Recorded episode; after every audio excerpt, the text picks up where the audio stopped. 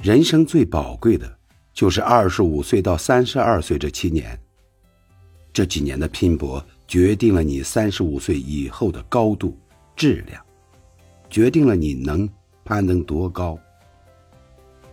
不要把时间浪费在任何人身上，就是要珍惜自己的时间，用来读书、搞钱、锻炼身体，不断的钻到自己的世界里。你一定要狠下心来努力，努力变成一个很厉害的人。